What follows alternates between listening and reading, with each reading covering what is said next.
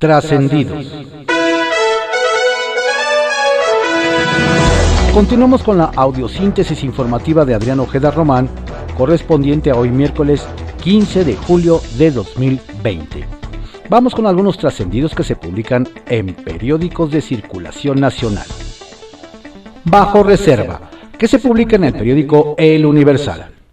AMLO, mensaje al marro. Nos comentan que en la gira del presidente Andrés Manuel López Obrador por Guanajuato, que inicia hoy, ha habido cambios en las últimas horas. Nos detallan que en un inicio el equipo de logística de presidencia había informado que el evento que encabezaría el Ejecutivo tras la reunión de seguridad y de su conferencia de prensa diaria sería inaugurar el cuartel de la Guardia Nacional en Irapuato. Sin embargo, ayer por la tarde se informó de un cambio de planes y que en vez de inaugurar estas instalaciones, el mandatario recorrería la refinería de Salamanca. Nos dicen que el cambio en la agenda no es cualquier cosa, sino que se busca enviar un mensaje al cártel de Santa Rosa de Lima y a su líder José Antonio Yepes Ortiz, el Marro, de que el gobierno federal seguirá en el combate contra el huachicoleo y que mejor que en un evento en esta refinería localizada en los terrenos donde opera este cártel. Sin embargo, para evitar cualquier sorpresa, fuentes oficiales nos informan que hoy miércoles se estarán desplegando poco más de mil elementos de las Fuerzas Armadas para proteger al mandatario en su paso por el Estado. ¿Será esta presencia y este acto un mensaje de respuesta al desafío que lanzó el Marro al gobierno federal? La competencia Monreal contra Ebrard. Si el presidente Andrés Manuel López Obrador dice que mi pecho no es bodega, el líder de la mayoría en el Senado, Ricardo Monreal Ávila, también es muy rápido para dar a conocer lo que sabe y más si ello encierra un éxito político. Así, antes de irse a comer este martes, dio a conocer los puntos clave a tratar en el periodo extraordinario la semana entrante en San Lázaro y Paseo de la Reforma. Y con la novedad de que tiene arreglado aprobar la reforma a la Ley Presupuesto y Responsabilidad Hacendaria, que está detenida en la Cámara Baja. La 4T necesitaba un voto y ni adquiriendo la militancia de un senador de MC pudo lograrlo. Ahora, don Ricardo tuvo prisa para señalar que ya hubo arreglo, en principio. En una semana se verá si logró su propósito. Algunos ven esta acción una sana competencia, pues mientras otro de los presidenciables, Marcelo Ebrard, se llevó las palmas la semana pasada, domando a Trump para que saliera bien la visita del presidente a Washington, Don Ricardo no se quiso quedar atrás y está en camino a resolverle al mandatario el problema de la reforma que da mayor control del presupuesto. Nos comentan que ambos políticos hacen su trabajo y con ello buscan la oportunidad, sin embargo, los dos son moderados y además de convencer, tendrán que vencer a los radicales del actual gobierno, que no tienen intención de darles el paso. Las finanzas de López Gatel. Nos comentan que el doctor Hugo López Gatel, subsecretario de Prevención y Promoción de la Salud, se le acaba el tiempo, pero no para aplanar por fin la curva de contagios por COVID-19, sino para presentar su declaración patrimonial y de conflicto de intereses. Nos hacen ver que ya solo le quedan dos semanas a don Hugo, también vocero del gobierno federal de la pandemia, para cumplir con, sus obligas, con su obligación y poner a disposición toda la información sobre sus bienes y finanzas que por norma deberá ser de acceso público. La mayoría del gabinete legal ya ampliado, así como altos funcionarios y hasta el propio presidente Andrés Manuel López Obrador, han cumplido con esta obligación legal. El plazo vence el próximo 31 de julio.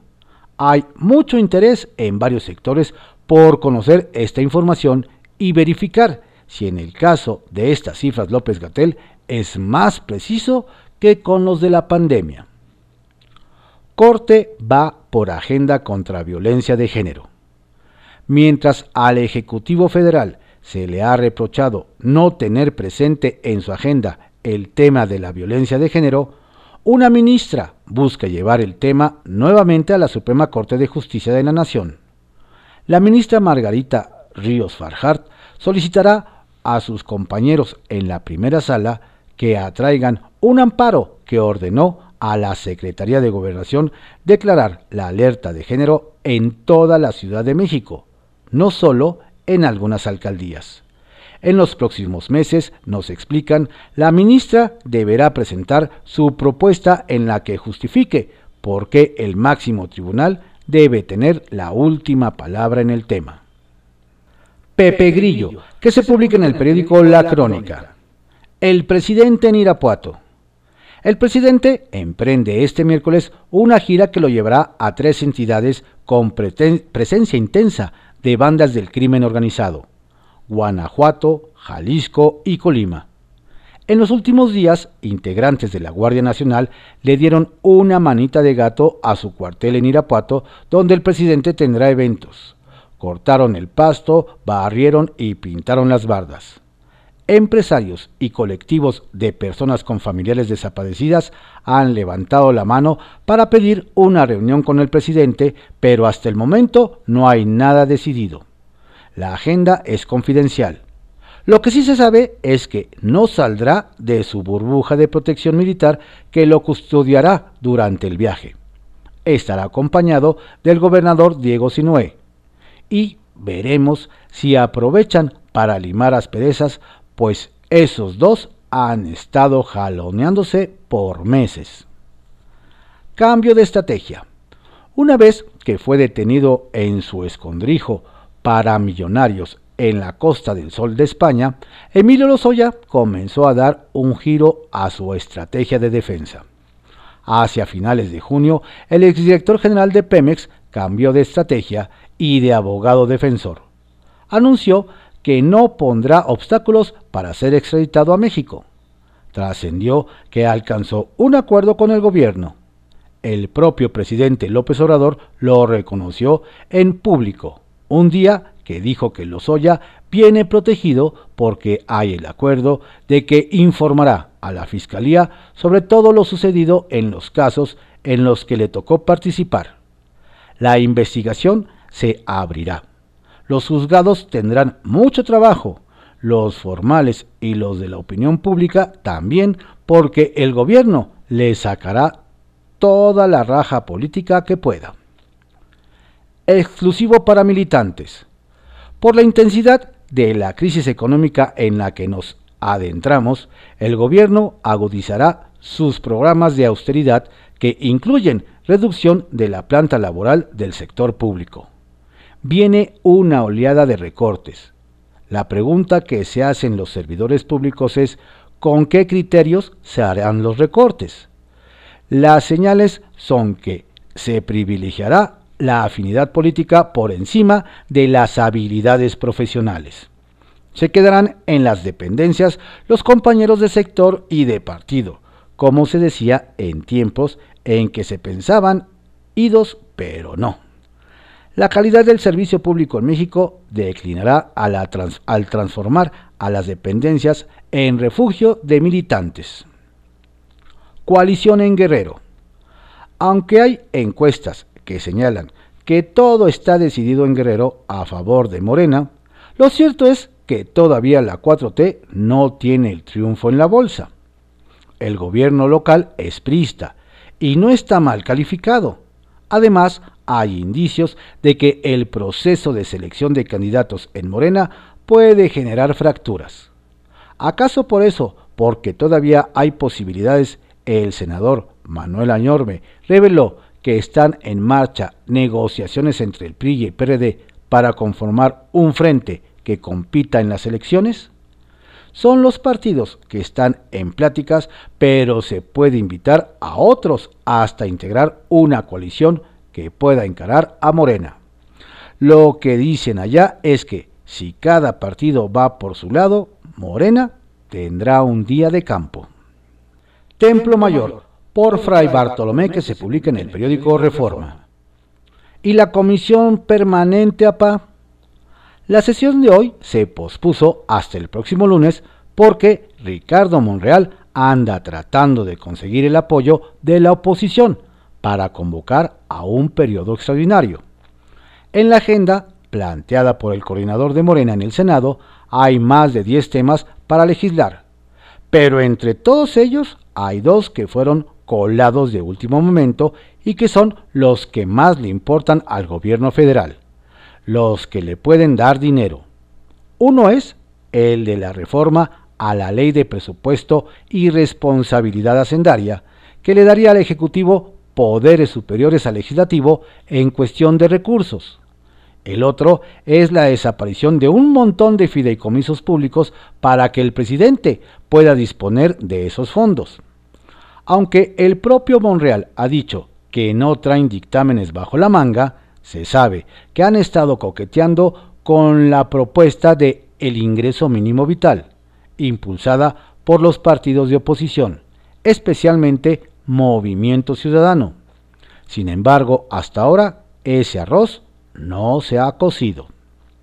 Por cierto, que el panista Mauricio Curi se prepara para dar la pelea a fin de que el PAN presida el Senado en el último año de la legislatura y que Morena no se agandalle todo el trienio. El queretano sabe que no la tiene fácil, pues en términos legales los morenistas tienen la posibilidad de no soltar la campanilla. Pero quienes lo han escuchado dicen que Curi está apelando más bien a la decencia para que le toque a su partido encabezar la mesa directiva. A ver si los convence.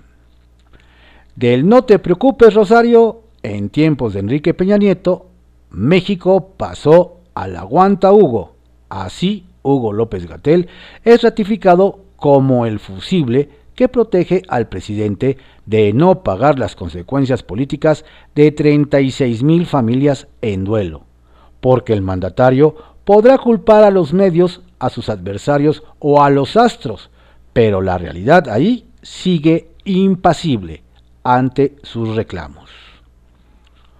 Cuentan que a Alfonso Ramírez Cuellar le dicen el cable pelado porque ya enseñó el cobre.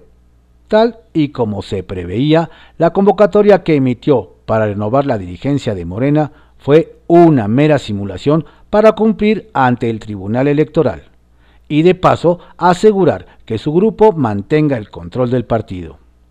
Primero convocaron a realización de asambleas distritales, estatales y la nacional como si no estuviéramos en medio de una pandemia y luego salieron con que por razones sanitarias es inviable realizar las asambleas, que ellos mismos convocaron, como quien dice, quédate en casa, quédate en el CEN.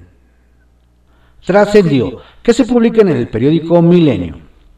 Trascendió que en oficinas del Poder Judicial de la Federación se comenta que analizan la posibilidad de que la audiencia en la comparecencia de Emilio Lozoya Austin director de Pemex, pueda ser seguida en tiempo real. Debido a la pandemia por COVID-19, las actuaciones en juzgados se realizan a través de videoconferencias entre las partes, y aquí se busca evitar que los interesados en el tema pongan en riesgo su salud y que se, que se concentren afuera de las instalaciones judiciales.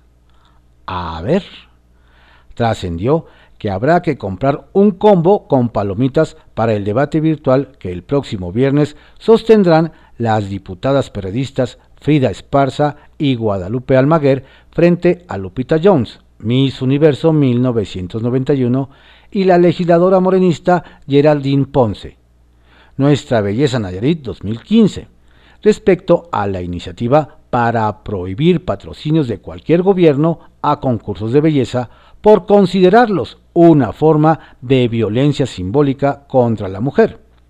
Está previsto que Lupita, a quien llamaron en sus tiempos Miss TLC, sostenga en la mesa de trabajo convocada por la Comisión de Igualdad de Género de la Cámara de Diputados que la propuesta criminaliza la belleza. Trascendió que el gobernador de Guanajuato, Diego Sinoé, llegará a la reunión de gabinete con el presidente con dos peticiones concretas, que se abra una oficina del aceido en Guanajuato y mayor coordinación y presencia con la Secretaría de Seguridad que encabeza Alfonso Durazo, quien por cierto estará ausente en esta gira a estados inseguros. Las autoridades locales señalan que la generación de violencia nace en municipios como Celaya, Salamanca y Villagrán, por delitos federales como delincuencia organizada, tráfico de armas y huachicol. Trascendió que el senador morenista Eduardo Ramírez amarró los votos del Partido Verde gracias al también chiapaneco Manuel Velasco para convertirse en el próximo presidente de la mesa directiva del Senado, apoyo al que se suma el de su propia bancada que lidera Ricardo Monreal, y según los del Partido Verde, hasta con respaldo de consejero jurídico de presidencia Julio Scherer confidencial que se publica en el periódico El Financiero. Panistas de Chihuahua en nómina de Duarte. Con la novedad de que el gobernador de Chihuahua, Javier Corral, confirmó que hay una investigación contra la presidenta municipal de la capital, María Eugenia Campos, cuyo nombre aparece en una nómina secreta mediante la cual César Duarte pagaba por favores recibidos. Resulta que el grupo interno del PAN que lidera la hoy alcaldesa mantuvo un vínculo muy cercano con el exgobernador, hoy preso en Florida y en espera de extradición, al grado de que le llamaban jefe, reveló Corral Jurado.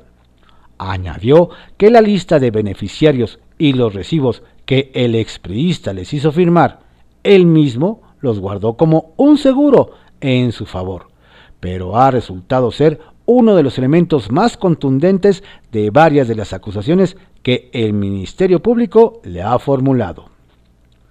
Perfilan temas espinosos para el extraordinario en Senado. La mesa directiva del Senado, que preside la morenista Mónica Fernández, dio a conocer ayer que la sesión de la Comisión Permanente del Congreso de la Unión, contemplada para este miércoles, se reprogramó para el lunes de la semana próxima, cuando está previsto se realice un periodo extraordinario. De acuerdo con el líder de la bancada de Morena, Ricardo Monreal, este periodo extra en el Senado podría realizarse el 23 y 24 de julio. Los temas aún están por definirse ya que, el Senado esperará que en la Cámara de Diputados se logre el consenso para dar trámite a la iniciativa que modifica la Ley de Presupuesto y Responsabilidad Hacendaria, la Ley Reglamentaria del artículo 19 constitucional, una modificación a la ley del INSABI para poder licitar y adquirir medicamentos en el extranjero y la extinción de fideicomisos. Cabildeo virtual de diputados.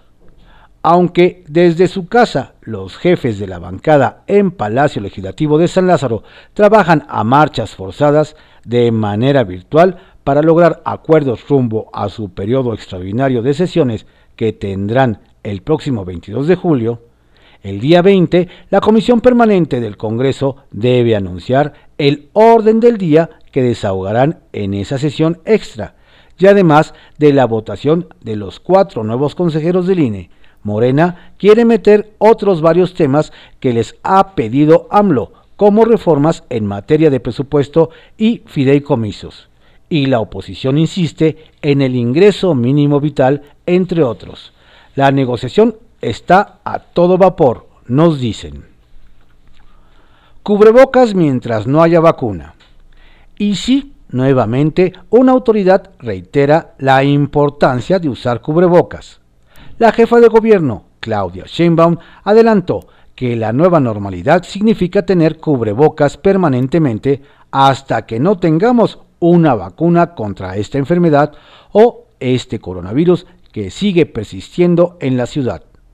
Apuntó además que se tienen pruebas científicas de que utilizarlo ayuda a disminuir la intensidad de la epidemia.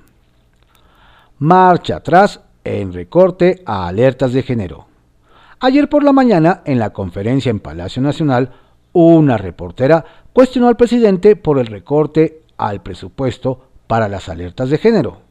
el mandatario lo negó y por la tarde la Secretaría de Gobernación emitió un comunicado que deja sin efectos el aviso de la CONAVIM, el cual establecía dichos tijeretazos.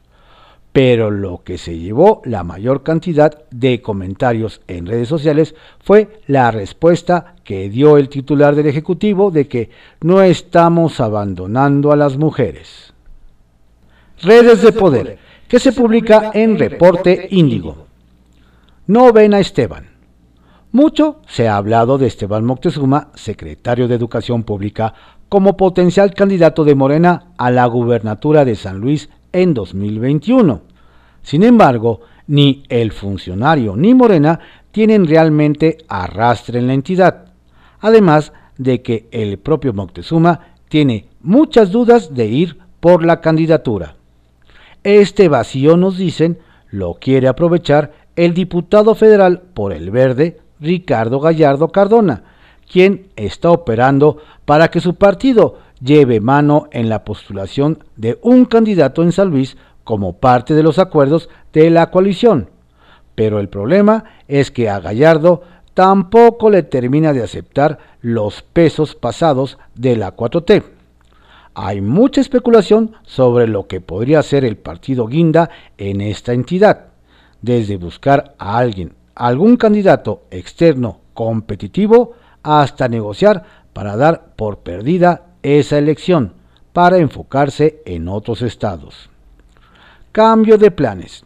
Finalmente, el presidente Andrés Manuel López Obrador no inaugurará el día de hoy las instalaciones de la Guardia Nacional en Irapuato, Guanajuato, y en su lugar, ahora acudirá a las instalaciones de la refinería de Salamanca, donde mantendrá reuniones privadas. Apenas el día de ayer hizo los ajustes en su agenda.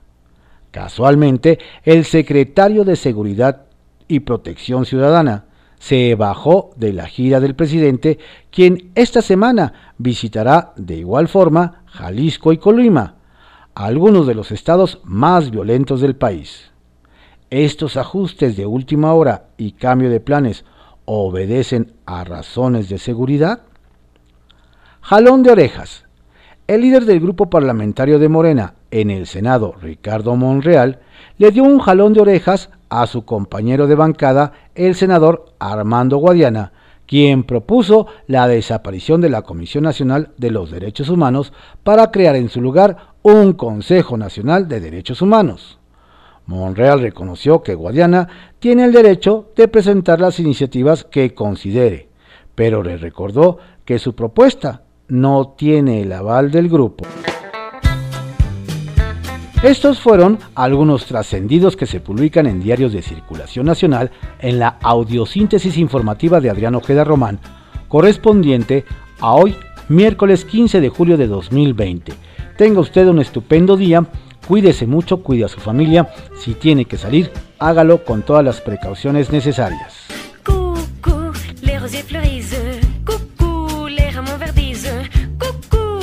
Le printemps. Coucou, le beau soleil brille. Coucou, et les yeux des filles. Coucou, enfant tout autant.